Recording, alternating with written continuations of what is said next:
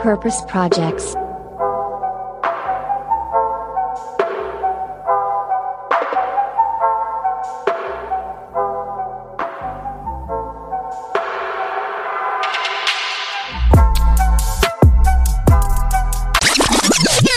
Hey zusammen und herzlich willkommen zu einer neuen Folge Purpose Radar. Hier reden wir über Lösungen und Trends im Bereich Nachhaltigkeit, wobei wir uns jede Folge immer ein neues ja, Nachhaltigkeitsziel, also ein Sustainable Development Goal raussuchen. Und ja, das ist so ein bisschen hier auch das Format, wo Boris und ich ein bisschen quatschen. Und ich glaube, das Intro habe ich jetzt boah, drei, vier Mal schon gemacht. Ich glaube, ab nächster Folge kann ich das überspringen, oder? Ja, von mir aus gerne. Hallo auch von mir. Aber du machst das immer so schön, Moritz. Ähm, ich höre da immer sehr gerne zu und ich glaube unsere Zuhörerinnen auch. Also ich habe nichts dagegen, wenn du das weitermachst, aber das musst du entscheiden. Ja, die, die Messlatte, die du legst mit unserer, der Podcast mit dem nachhaltig guten Stoff, die ist zu hoch. Die, da will ich gar nicht äh, erst versuchen, da, da so ein Intro-Ding äh, rauszumachen. Naja, wie geht's dir? Alter Schleimer. Aber nehme ich gerne mit die Blumen. Ähm, boah, alles gut, soweit, glaube ich. Wir haben das gerade schon vor der Aufnahme auf Record ein bisschen bequatscht. Die Frage ist nach der Woche, die ich hatte, gar nicht so leicht zu beantworten, wie es mir geht aber da kommen wir gleich noch ein bisschen drauf zu sprechen, glaube ich. Ähm, aber alles in allem erstmal äh, ganz gut, würde ich sagen. Wie war denn deine Woche so? Ja, ähm, meine Woche war, war gut. Mir geht's auch gut tatsächlich. Hab äh, eine, ich sag mal, normale Woche gehabt. Ähm, deswegen lass uns direkt mal auf deine Woche eingehen. Okay, okay, ich merke. Ja langweilig, schon. wenn ich über meine hier erzähle. Äh, du hast eine Reise nach Auschwitz gemacht und wir haben ja noch gar nicht drüber gesprochen, also deswegen bin ich wirklich jetzt gespannt, was du zu erzählen hast. Äh, wie war es für dich, sieben Tage dort zu sein? Und was hast du vor allem da auch gemacht? Ja, du ähm, steigst direkt schon mal äh, direkt voll ein. Ich glaube, nur so kann man das auch äh, einleiten, das Thema. Ja, du hast recht. Ich war, ähm, genau, also ein bisschen Full Disclosure. Wir nehmen heute am 1. August, also am Sonntag auf. Und ähm, genau, ich war im Rahmen also meiner Tätigkeit beim BVB, haben wir eine BVB-Bildungsreise für Fans quasi und für Mitglieder von Borussia Dortmund gemacht ähm, nach äh, Auschwitz. Die Reise findet eigentlich normalerweise jedes Jahr statt. Letztes Jahr ist es ins Wasser gefallen wegen Corona. Deswegen war dieses Jahr wieder das erste Mal seit zwei Jahren so eine Reise am Start.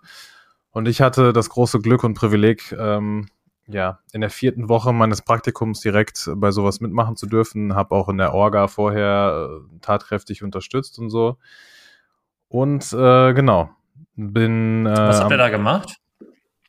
Wir waren von, also wir waren von Samstag bis jetzt Freitag, quasi vorgestern da und ähm, man könnte das beschreiben unter historisch-politischer Bildungsarbeit, was wir da betrieben haben, ähm, mit der Gruppe von Fans. Und wir haben uns natürlich alles erstmal angeschaut, die beiden Lagerkomplexe, also Auschwitz und Birkenau, was zwei verschiedene Lagerkomplexe sind, was vielleicht auch nicht jeder weiß. Dann ähm, haben wir uns da die ganzen verschiedenen Ausstellungen angeguckt, äh, haben das abends dann jeden Tag immer jeweils eingeordnet ähm, im historischen Kontext äh, anhand eines selbstgebastelten Zeitstrahls. Ähm, was das alles zu bedeuten hatte, was wir an dem Tag äh, gesehen haben und wie, wie das zu bewerten ist. Äh, als eine sehr, sehr große Besonderheit hatten wir dann das Glück, eine Holocaust-Überlebende auch noch kennenlernen zu dürfen, die ähm, Eva äh, Sepeschi, eine ungarische Holocaust-Überlebende, die jetzt in Frankfurt am Main lebt, schon relativ lange, so schon, ich glaube, seit 50 Jahren oder so und ist nach dem Krieg dahin gezogen. Die war mit ihrer Tochter zusammen da, ausdrücklich auf ihren eigenen Wunsch, mit uns ähm, drei, vier Tage da zu verbringen und uns selbst die Orte zu zeigen, ähm, an die sie quasi deportiert wurde, wohin sie verschleppt wurde, wo sie dann, ich sage jetzt mal, gelebt hat, in Anführungszeichen. Ähm, und äh, hat sich einfach bereit erklärt, uns diese Geschichte, also ihre Geschichte im Speziellen, äh, hautnah quasi selbst zu erzählen. Und ähm, ich muss sagen, für mich persönlich war das irgendwie so ein Erlebnis, was man nur, nur sehr schwer beschreiben kann. Also die Reise an sich war schon relativ absurd, ähm, dann wirklich auch da zu sein und das alles mit eigenen Augen zu sehen, aber dann das auch noch von der Überlebenden erzählt zu bekommen und an die Orte mit ihr selbst zu gehen, wo sie war vor 75 Jahren, wo ihr ähm, und Millionen von anderen Menschen sowas zugefügt wurde, das kann man ja nur sehr schwierig beschreiben. Und ich bin jetzt an dem Sonntagabend, an dem wir aufnehmen, quasi zwei Tage nach der Rückkehr, auch immer noch so ein bisschen, habe ich dir gerade auch schon gesagt, so ein bisschen ähm, noch immer nicht in der Realität angekommen, weil ähm, eine ganze Woche fast an so einem Ort zu verbringen, ist schon, äh, also für mich persönlich war es sowohl körperlich als auch mental echt heavy und nicht einfach und ich glaube für alle anderen aus der Reisegruppe auch nicht, weil man kann so viel lesen oder hören davon vorher, wie man möchte, aber bevor man nicht selber sowas mit eigenen Augen gesehen hat, kann man sich das, glaube ich, überhaupt nicht vorstellen. Und vielleicht, um das jetzt kurz abzuschließen und abzurunden, ich kann wirklich jedem Einzelnen nur sehr, sehr ans Herz legen, sich A, damit zu beschäftigen und B, nach Möglichkeit, sich das auch selber wenigstens einmal im Leben mit eigenen Augen anzugucken. Ähm, mhm. So, sonst ähm, kann man das kann man das gar nicht greifen, was für eine Tragweite damals das alles hatte. Und ja, mit dieser, mit dieser Grundstimmung nehmen wir jetzt eine neue Folge Purpose Raider auf zum Abschluss dieser sehr, sehr intensiven Woche, äh, worüber ich mich aber auch äh, freue. So, das war okay. kurz und knapp äh, meine Woche. Also ja, du hast recht, keine, keine so normale Woche. Ja, ich, ich merke schon allein, wie du das erzählst, dass du vielleicht noch nicht ganz, ganz hier bist, aber auch, äh, glaube ich, ganz normal. Ich habe äh, häufig in der Woche auch drüber nachgedacht, was, was du wohl jetzt in den Tagen machst. Wir hatten jetzt in den Tagen auch relativ wenig Kontakt. Ähm, ja, man hört schon raus, dass das natürlich einen emotional natürlich auch voll mitnimmt, äh, allein vor Ort da zu sein und dann aber auch noch jetzt sogar jemand zu haben, der wichtige Geschichten erzählt. Ähm, ja, krass, krass, was du da mitgemacht hast. Krass wichtige Arbeit, muss man auch sagen. Ähm, ja, also ich weiß, ich, ich kann ja jetzt gar keine Frage irgendwie zu stellen, will ich auch Nein, gar nicht. muss man auch nicht. Ja, okay. Aber ja, so, so ein Start äh, in eine Podcast-Folge hatten wir auch noch nicht. Nee, hatten wir auch noch sagen. nicht. Und ich glaube, das wird auch so da, wird auch dabei bleiben für die nächste Zeit. Ja. Also meine Woche, muss ich sagen, war äh, dann ja wirklich nur darauf fokussiert, äh, auf, auf unsere Folge mit Izzy. Ähm, davon hast oh, du ja. vielleicht gar nicht so viel mitbekommen. Wir haben nur die Folge veröffentlicht. An die Folge wirst du dich natürlich sehr, sehr gut erinnern. Ähm, und muss sagen, die ist sehr gut angekommen. Die, ähm, es haben sich viele auch tatsächlich jetzt in die Slack-Community da schon äh, angemeldet, also von unseren ZuhörerInnen. Das heißt, alle, die jetzt noch nicht die Folge gehört haben, können das gerne noch nachholen. Sonst äh, checkt Business of Purpose mal aus und schaut mal, ob das äh, vielleicht eine Slack-Community für euch ist. Und ja, Izzy hat sich auch sehr gefreut. Ähm, mit ihr schreibe ich gerade über Slack auch. Und ähm, ja, die hatte, die hatte eine Menge Spaß mit uns. Den Eindruck hatte ich aber auch. Und äh, natürlich, also ich war woanders, äh, vom Kopf als auch körperlich, aber ich habe das trotzdem mitbekommen. Ich habe auch äh, tatsächlich mit den Leuten, mit denen ich da war, auch darüber gesprochen, weil ich äh, also mich auch mit unserem Podcast da beschäftigt habe, als ich da vor Ort war äh, rund um die Veröffentlichung natürlich. Und ähm, es haben tatsächlich auch ein paar Leute da die Folge gehört oder andere Folgen und sind auf unserem mhm. Podcast überhaupt aufmerksam geworden und äh, haben das sehr gefeiert und haben äh, das auch für gut befunden. Also Props an uns nochmal. Das, das, das freut mich erstmal. Selbst be, beweihräuchern oder wie sagt man? Das ja, das, das, das können wir. Stark. Ey, und äh, aus unserer letzten Purpose Raider Folge, ähm, da hatten wir uns gegenseitig auch wieder Purpose Projects vorgestellt, wo du unter anderem Salesforce ja genannt hattest und ähm, wir uns selber die Hausaufgabe gegeben haben, mal bei der Stiftung von Nevin Subotic nachzuhaken, die das Tool Salesforce nutzen. Also das ist ein Tool, um Sales ähm, ja zu optimieren, beziehungsweise Kontaktpflege zu machen und so weiter. Und da hatten wir so ein bisschen die Hypothese in den Raum gestellt, ob das jetzt äh, nur so ein Studentenrabatt ist für NGOs sozusagen oder ob das, ähm, ob das wirklich einen krassen Mehrwert auch dann da darstellt. Und ja, die, ähm, ich glaube, die Caro hieß sie, ne? Caro von äh, der Stiftung Nevin Sobotic hat uns geantwortet und äh, ich nenne mal hier so zwei Sätze, die sie ähm, hier uns in der Mail geschrieben hat. Erster Satz, tatsächlich verwenden wir Salesforce schon lange und es ist für uns eine große Ersparnis, da die Kosten für die Features, die wir nutzen, für uns als kleine Stiftung normalerweise kaum zu tragen wären. Und das bietet ein enormes Potenzial für uns und stärkt damit auch unseren Impact. Wir können daher nur bestätigen, dass die Unterstützung durch Salesforce einen sehr hilfreichen Beitrag für uns und unseren Sektor leistet.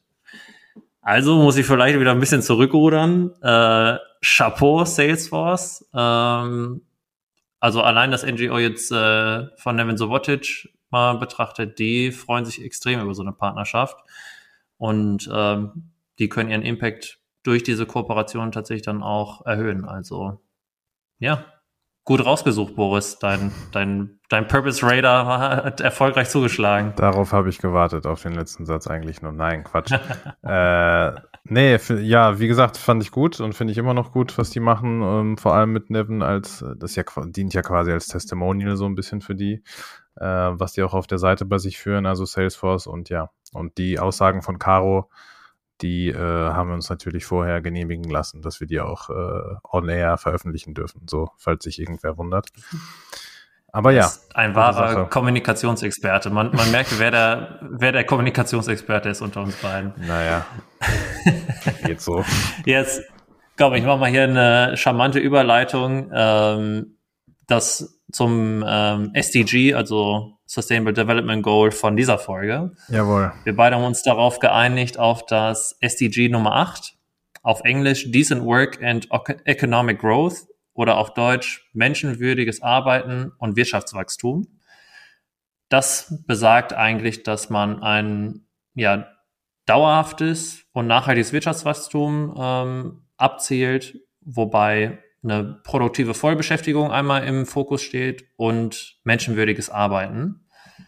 Und äh, die haben das tatsächlich von äh, der UN auch so klar festgelegt, dass die bis 2030 ein festgelegtes Wach Wachstumsziel von sieben Prozent haben wollen. Ähm, da stagniert es tatsächlich zurzeit, schon mal da vorab, dass, dass man das hier jetzt gerade nicht so erreicht. Ähm, und warum das Ganze so wichtig ist, ist, dass Arbeit und ja, menschenwürdiges Leben natürlich ja ganz nah beieinander liegen. Und eine Statistik hier, die ich mal rausgesucht habe, ist, dass zum Beispiel jeder fünfte Jugendliche auf dieser Welt keinen Job hat, beziehungsweise keine Schul- und Berufsausbildung. Andere würden jetzt also auch sagen, keine Chancen aktuell auf dem Arbeitsmarkt haben. Und ja, da gibt es eine Menge zu tun auf dieser Welt. Und dafür ähm, steht dieses SDG und viele NGOs und hoffentlich auch Unternehmen, die sich unter dieses SDG so ein bisschen, ja, ähm, wie sagt man, äh, die sich unter dieses SDG dem SDG zuarbeiten. Danke, die diesen SDG zuarbeiten. Ähm, yes, habe ich irgendwas vergessen zu dem SDG? Irgendeinen wichtigen Fact? Nein, ich glaube nicht. Das war schon äh, eigentlich sehr gut zusammengefasst. Ich habe noch eine krasse Zahl beziehungsweise Statistik, die jetzt um, unmittelbar mit der Gegenwart quasi zu tun hat, die auch auf dieses SDG einzahlt, beziehungsweise mit dem SDG zu tun hat, ähm, dass während der Corona-Pandemie ähm, es tatsächlich so war, dass ähm, in diesen, ja, sagen wir jetzt anderthalb Jahren, äh, Pi mal Daumen, seit es äh, die Corona-Pandemie gibt, ähm, global gesehen circa 250 Millionen ähm, Vollzeitjobs, Vollzeitstellen quasi weggefallen sind aufgrund verschiedenster Umstände. Ähm, und das äh, entspricht tatsächlich der vierfachen Menge der Jobs, die während der riesigen äh, Finanzkrise der letzten verloren wurden, zwischen 2007 und 2009. Also das so ein bisschen zur Einordnung. Ähm, ja, wie krass diese Corona-Pandemie tatsächlich auch nicht nur natürlich für Gesundheit und Wohl, das Wohlergehen der Menschen ist, sondern auch natürlich ganz konkrete Folgen für äh, ja, den Arbeitsmarkt hat, global gesehen. Und das, und das Schlimme ein ist, bisschen so darauf ein.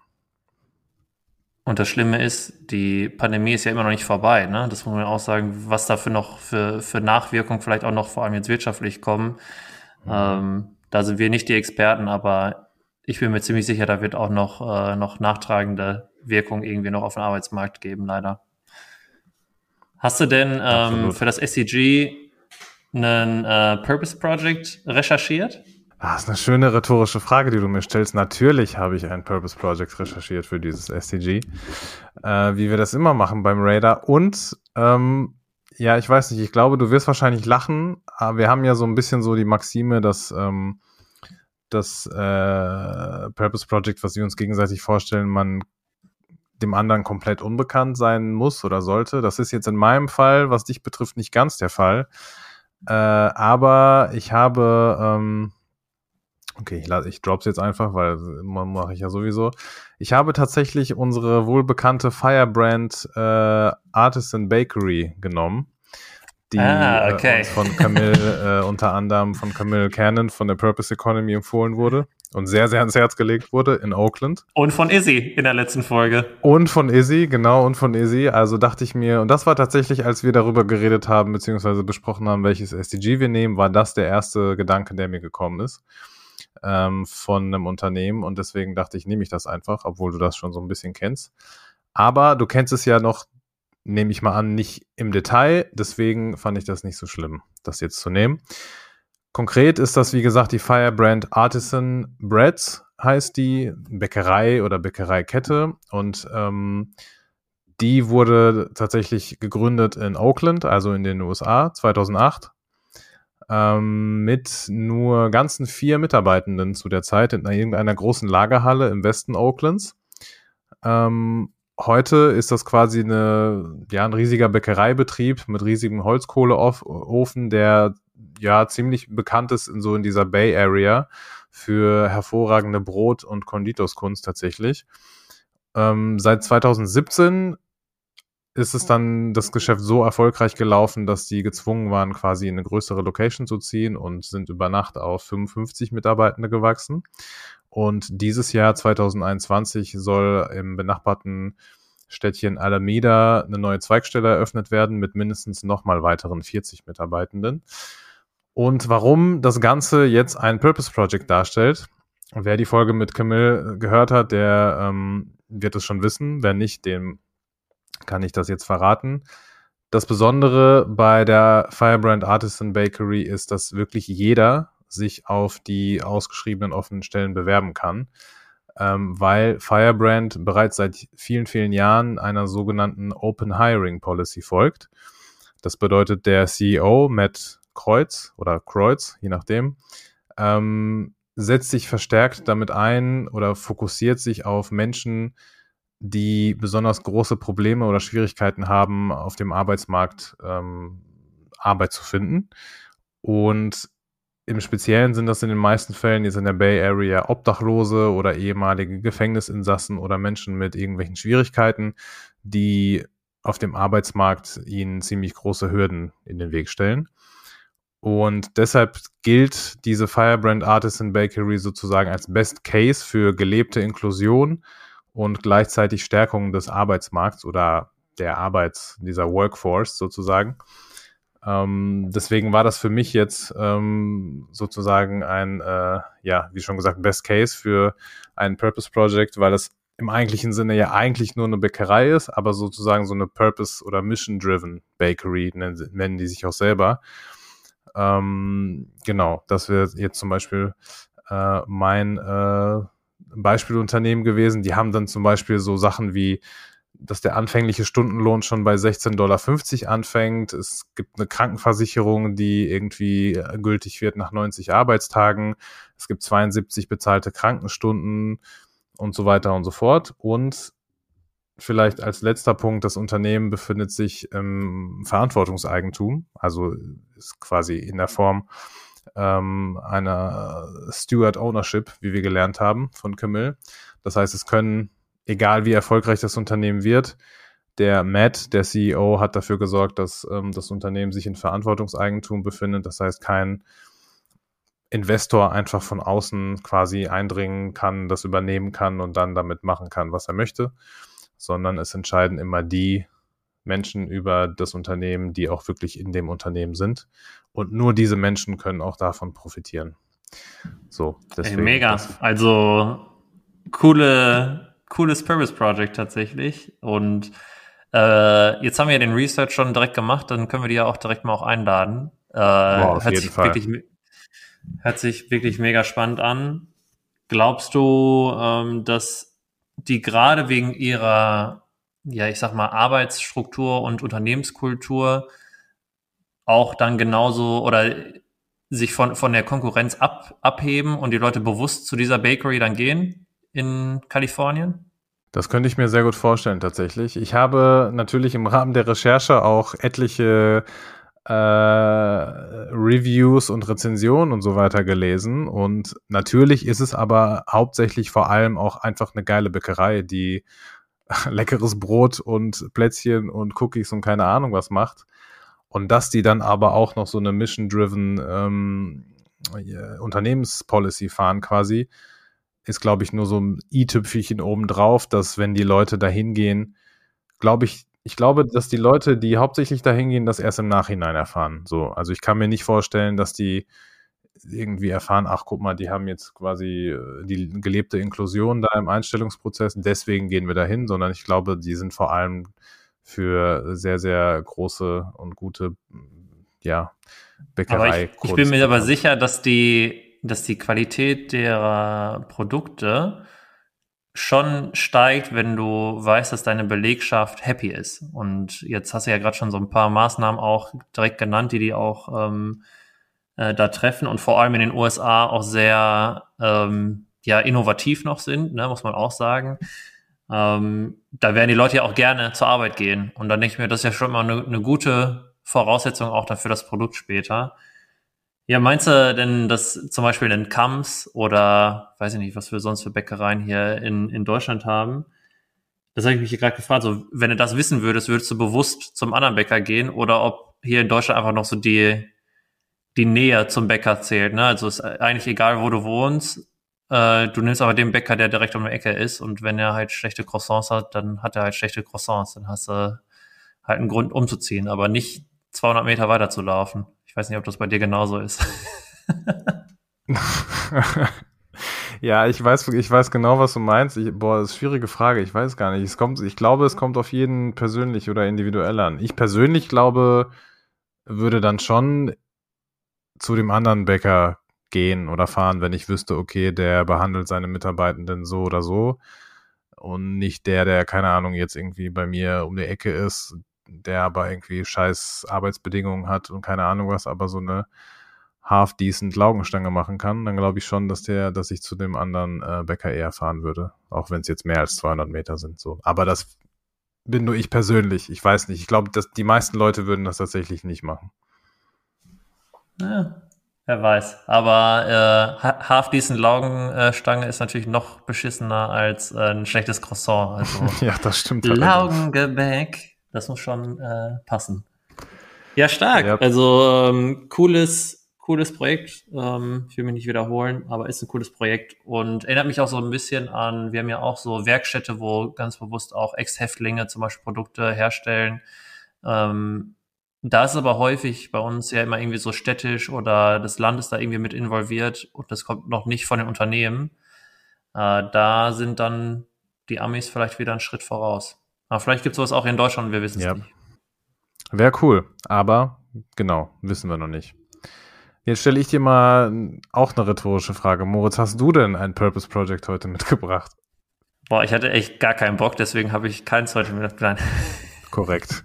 Ich habe ähm, ich hab mir erstmal gedacht, okay, unter diesem SDG, ähm, was, was dafür wichtig ist und da habe ich vor allem wieder an dieses Nord-Süd-Gefälle erstmal gedacht und das häufig, wenn man auch ähm, tolle Unternehmen hat mit tollen Produkten, die, die Wertschöpfung vor allem immer hier im globalen Norden liegt. Und deswegen habe ich da mich erstmal schon mal drauf fokussiert, wo Unternehmen, die vielleicht hier oben im globalen Norden, also Deutschland zum Beispiel, angesiedelt sind, die mit Afrika, mit dem gesamten Kontinent irgendwie in Verbindung stehen, dass unten die Wertschöpfung auch stattfindet und so ähm, habe ich auch heute das kleine Startup Sonnenglas mitgebracht. Ich kenne die Firma tatsächlich schon aus meiner Masterarbeit. Ich habe eine Masterarbeit darüber geschrieben, wo ich untersucht habe, wie nachhaltige Produkte im Vergleich zu normalen Produkten abschneiden auf Amazon. Und da hatte ich dann Sonnenglas ähm, als eins von 20 Unternehmen, glaube ich, untersucht. Und ähm, Sonnenglas, wie der Name schon sagt, ist ein Glas, wo jetzt keine Sonne drin ist, aber dicht. Und das kann man sich so vorstellen, ich glaube, Mason Jar nennt man das, ne? also diese, ähm, ich glaube, so typische so Whiskygläser oder so, ne? also diese Mason Jars, so eine, wie so ein riesen Marmeladenglas, wo oben drauf so ein äh, Verschluss ist und auf diesem Verschluss ist so ein Solarpanel. Das heißt, ähm, das wird dann immer aufgeladen und sobald dann die Sonne untergeht, geht das automatisch an, äh, dieses Mason Jar und dann hast du ein bisschen Licht. Das sieht, ähm, ja, das ist jetzt nicht allzu hell. Ich habe das tatsächlich meiner Mama mal zum Geburtstag geschenkt. Ähm, es gibt aber Licht und es geht auf genau das gleiche Problem auch so ein bisschen ein wie Africa Green Tech. Ähm, und zwar, es gibt viele afrikanische Dörfer, ähm, die so remote sind, dass da auch noch keine Elektrizität aktuell vorhanden ist. Und genau auf dieses Problem spielen die halt ein.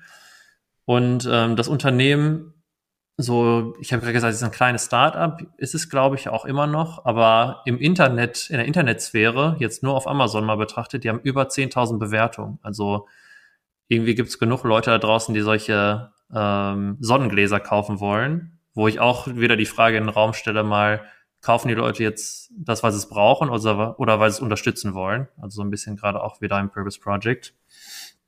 Und ja, die haben ähm, die gesamte Wertschöpfung unten in Südafrika, in Johannesburg. Und die haben es dann geschafft, dort Jobs zu kreieren. Und da geht es ja auch vor allem drum in diesem SDG. Und da arbeiten tatsächlich mittlerweile schon ähm, über 100 Leute, die im Fair Trade ähm, oder nach, nach Fair Trade Siegel wirklich diese Sonnengläser dann herstellen.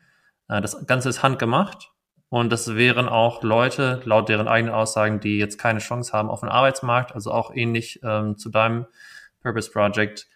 Ähm, ich finde sowas richtig toll, weil es, man denkt vielleicht, ja, ist ja nur ein Glas mit so einem Solarpanel oben drauf. Nur meiner Meinung nach ist es dann viel, viel mehr. Das ist so ein soziales Geschäftsmodell wirklich dahinter. Und ich hoffe, das inspiriert die eine oder den anderen mal, äh, vielleicht selber auch so ein, so ein kleines Projekt mal zu starten ähm, checkt auf jeden Fall mal auf Amazon oder direkt auf deren Seite äh, das mal aus. Sonnenglas ist ein schönes Geschenk und meine Mama hat sich zumindest sehr gefreut darüber. Ja, krass. Hört sich auf jeden Fall mega spannend an. Also ich kannte es auf jeden Fall noch nicht. Also das kann man schon mal äh, von der Bucketlist äh, ab Check, Checkmark machen. Äh, nee, aber so, auch so hört sich das total, äh, total cool und äh, interessant an. Meine Frage wäre jetzt spontan gewesen oder was mir in den Kopf gekommen ist, weiß man denn, ähm, ähm, also wer dann, wer dann da unten in Südafrika äh, eingestellt wird oder was für Menschen dann da diese Jobs bekommen? Also ist das dann ein ganz normaler Einstellungsprozess oder gehen die dann in bestimmte Re Stadtteile oder Regionen, wo die dann diese Menschen beschäftigen wollen? Genau, also die, die nennen das jetzt nicht Open Hiring Prozess, nur die holen bewusst oder rekrutieren bewusst in diesen äh, Townships rund um Johannesburg, also vor allem aus den Slums, ähm, wo Leute dann halt ja eine Chance auf den Arbeitsmarkt bekommen. Das heißt, da achten die schon sehr drauf und sind da auch ähm, oder tragen das auch sehr in ihrer Kommunikation da nach außen. Und äh, ja, ich bin zum Beispiel dann jemand, der das Produkt nur gekauft hat. Ich habe keinen Mason Jar, kein Sonnenglas gebraucht in meinem Leben. Ähm, fand die Idee aber so toll, dass ich einfach eins gekauft habe. Und meine Mama hat sich, wie gesagt, gefreut und ähm, ja, ist halt Wahnsinn, dass halt über 100.000 Bewertungen da auch sind. Also irgendwie kaufen die Leute solche Gläser äh, wie sonst was. Ich, ich tippe stark auf Camper, habe ich gedacht, weil Klar, die haben auch unten in, in, in, auf dem afrikanischen Kontinent auch, werden die auch Käufer haben. Nur das war schon so fancy, muss ich sagen, dass ich schon denke, dass deren Hauptzielgruppe hier auf jeden Fall in Europa, vielleicht auch USA ist. Ja, kann ja gut sein. Also kann ich mir gut vorstellen, dass man seinen äh, Campingurlaub ein bisschen fancier gestalten will und gleichzeitig irgendwie ein bisschen Social Impact dann ähm, in dem Fall in Afrika kreieren will oder unterstützen will. Also nee, finde ich auf jeden Fall gut. Ich habe es notiert und ähm, ich hoffe unsere Zuhörerinnen auch. Hört sich auf jeden Fall sehr spannend an. Ein weiteres äh, Purpose Project, was wir von unserem Radar in unseren in unseren Kopf transportieren ja. können. Ich, äh, das macht auch richtig Spaß tatsächlich, diese Folgen vorzubereiten und sich erstmal über das SCG erstmal so ein bisschen einzulesen und dann die nächste Frage, okay, welches Unternehmen würde theoretisch unter dieses SCG fallen, wo man auch sagen muss, ne, ein, die fallen nie unter einem SCG jetzt konkret. Allein unter, unter dieses SDG hätten wir auch zum Beispiel ähm, Plastic Bank packen können, ne? die ganz bewusst auch ähm, die Müllsammlerin vor Ort ja voll in den Fokus nehmen, ne? Konten für die einrichten. Ich hatte sogar auch noch überlegt, ähm, Africa Green Tech hat, glaube ich, jetzt letzte Woche angekündigt, dass sie wohl auch unten die Produktion von diesen Containern ähm, in Afrika wirklich dann ähm, komplett runterziehen wollen. Da sieht man auch wieder, äh, das könnte man auch wieder schon wählen. Gut, die hatten wir schon im Podcast. Ähm, man hätte aber auch genauso gut, boah, wen habe ich denn noch aufgeschrieben? Ach so, Tony's Chocoloni. Auch alles wieder äh, schon Unternehmen, so, die ja, die aufmerksamen klar. ZuhörerInnen hier schon gehört haben. Ähm, ich habe jetzt mal ganz bewusst so ein etwas kleineres rausgesucht. Yes. Ja, ähm, gut. ja, Boris, das war schon wieder hier eine Folge Purpose Radar. Hat Spaß gemacht, wie immer. Krasse, krasser Anfang und äh, Mittel- und Endpart wie immer, oder? Sorry dafür, sorry dafür, wenn die nein, wenn ich nein, abgeschreckt sorry. haben sollte in den ersten fünf Minuten, dann äh, sorry dafür. Wenn ihr noch dran seid, dann Props an euch auf jeden Fall. Jetzt, äh, nächste Woche haben wir Kapakura äh, zu Besuch. Da äh, freue ich mich ähm, auch schon sehr drauf. Yes. Ähm, da geht es um Investments in Impact Startups. Ähm, mhm. Mit Purpose Economy hatten wir ja schon mal vor allem das Thema Geld und äh, Impact Startups so ein bisschen schon mal ja fokussiert. Das wird noch ein größeres Thema nächste Woche. Und ja, sonst noch irgendwas bis nächste Woche, was man erwähnen sollte? Bis nächste, nö, ich glaube bis nächste Woche nicht, aber ich glaube, wir können jetzt schon anteasern, dass, also natürlich wird die Folge nächste Woche auch wieder sehr interessant und spannend und äh, ähm, insightful, sag ich mal, aber die zwei Folgen danach, die können wir, glaube ich, auch schon mal ein bisschen anteasern und sagen, die werden auch sehr, sehr, sehr besonders werden. So, mehr sage ich aber nicht. Das reicht. Das reicht als Cliffhanger klar, für die nächsten drei, ja, vier Wochen. Das hast du hier bei GZSZ gelernt, den Move. Finde ich oh, gut. ja. Alles klar, Boris, dann hören wir uns nächste Woche wieder und mach's gut. Jawohl, bis nächste Woche. Ciao zusammen.